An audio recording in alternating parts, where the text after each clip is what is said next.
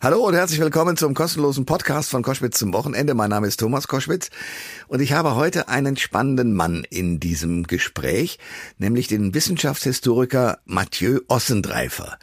Der erklärt, warum Horoskope eigentlich völliger Quatsch sind, weil wenn man sie so in der Zeitung liest, dann steht da immer irgendwas drin und man nimmt das, was positiv ist, gerne mit. Das Negative lässt man gerne weiterlaufen und denkt sich, das hat mit mir ja nichts zu tun. Woher kommen aber die Horoskope? Die sind unfassbar alt, 2500 Jahre aus dem alten Babylonien. Und wie konnte es passieren, dass äh, diese Idee, dass man sich anhand von Sternen und äh, Ortslagen auf diesem Planeten äh, sozusagen die Zukunft vorhersagen kann oder auch was für ein Typ man ist, woher kommt das alles? Die Antworten gibt es in diesem Podcast. Viel Spaß dabei. Der Thomas Koschwitz Podcast. Ihr hört Koschwitz zum Wochenende, jetzt passend äh, zum Jahreswechsel mit einem Blick in die Sterne. Denn zum neuen Jahr lesen ja viele Menschen gerne ihre Horoskope, um zu erfahren, wie so das neue Jahr wohl werden wird. Und mein jetziger Gesprächspartner beschäftigt sich aus einem ganz anderen Grund mit diesem Phänomen.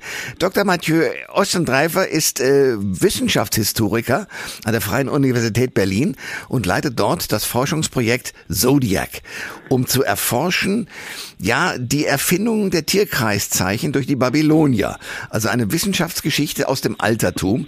Zunächst mal herzlich willkommen, Herr Dr. Ossendreifer. Schönen Tag, Herr Koswitz. Äh, lesen Sie auch Ihr Horoskop fürs neue Jahr oder machen Sie das gar nicht? Ich mache das ehrlich gesagt gar nicht, muss ich zugeben. Okay. Also Sie glauben auch nicht an Horoskope, oder? Ich glaube nicht unbedingt an Horoskope, aber ich finde sie sehr, sehr interessant. Haha, so dann kommen Sie. Was finden Sie denn an Horoskopen interessant?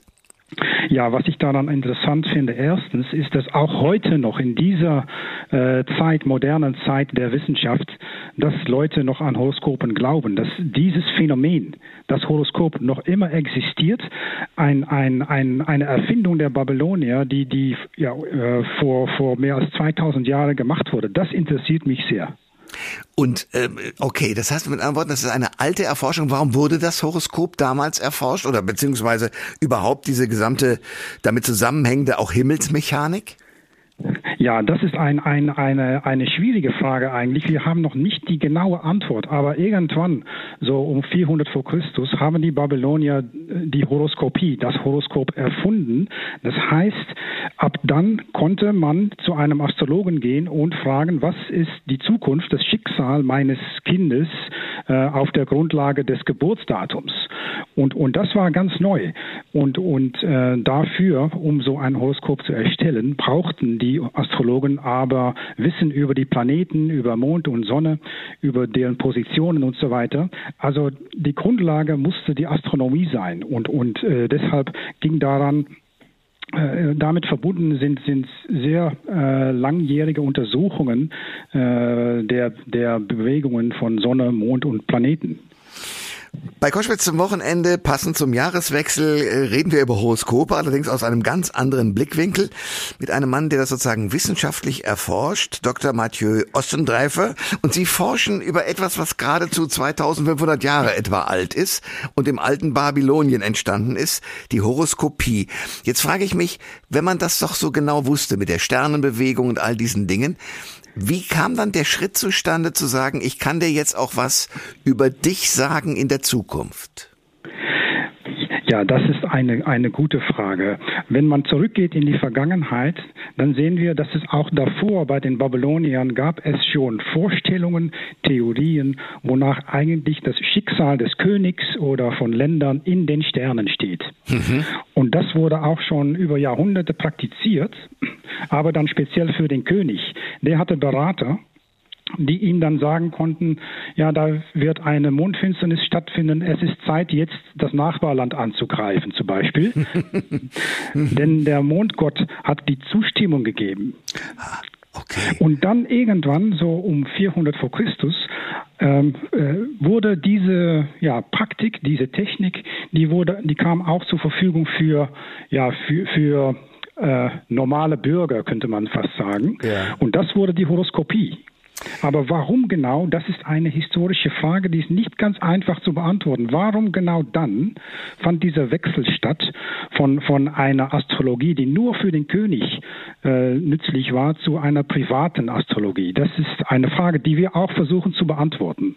Äh, und welche Ansätze der Antwort haben Sie bis jetzt gefunden?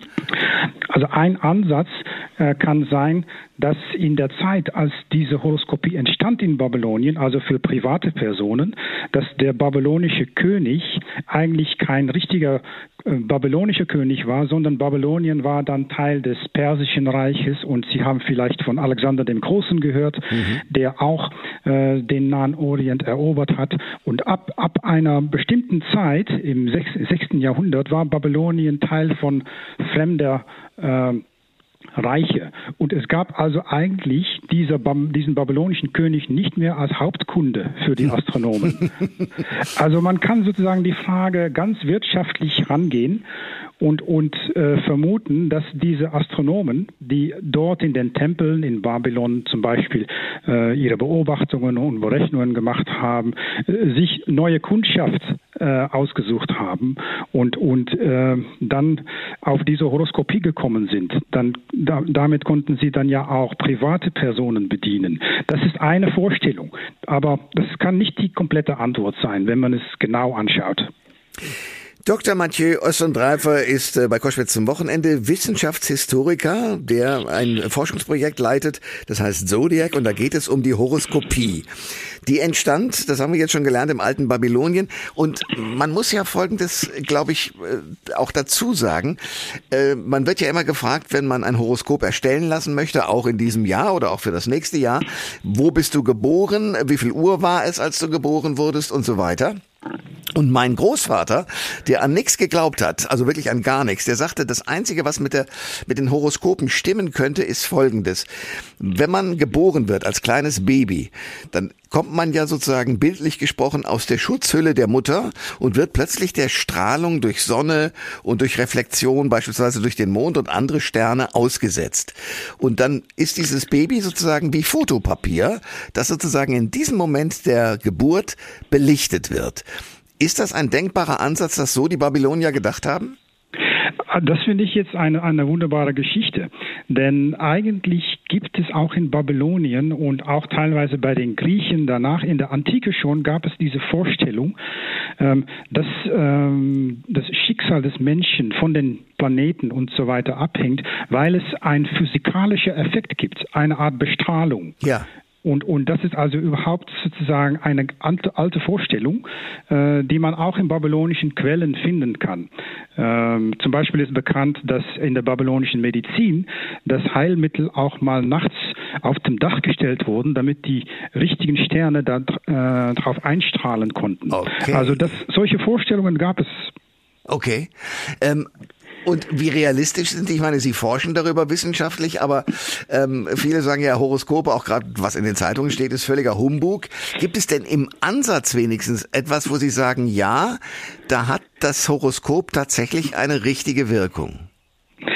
Äh, das finde ich schwierig wirklich zu bejahen. Aber ähm, was wir alle wissen, ist, dass es Effekte gibt in der Psychologie. Es gibt auch den sogenannten Barnum-Effekt. Was heißt das? Sie lesen in der Zeitung, im Zeitungshoroskop, lesen Sie Aussagen, äh, was Ihnen geschehen wird äh, zum Beispiel, Sie werden im persönlichen Bereich eine große Schwierigkeit überwinden oder eine Krankheit. ähm, und, und es ist einfach ein allgemeiner Effekt der Psychologie, dass Menschen sehr gerne solche Aussagen auf sich beziehen. Mhm. Und, aber diese Aussagen sind ja eigentlich nicht, wie man in der Wissenschaft sagt, falsifizierbar. Es gibt eigentlich nichts, äh, äh das Sie davon überzeugen könnte, dass die Aussage falsch ist. Es stimmt eigentlich immer. Das ist ein, ein, ein, ein, ein äh, psychologischer psychologischer Effekt, der, glaube ich, dafür sorgt, dass Menschen immer Bestätigung finden in den Horoskopen, auch in den Zeitungshoroskopen, die eigentlich streng genommen nach der Astrologie keine Horoskope sind. Denn ein richtiges Horoskop, das geht ja aus von äh, dem äh, Zeitpunkt der Geburt, wie Sie auch schon gesagt haben. Ja. Sie selber sind nie in Versuchung geraten, dann doch zu überlegen, ach, vielleicht könnte es stimmen.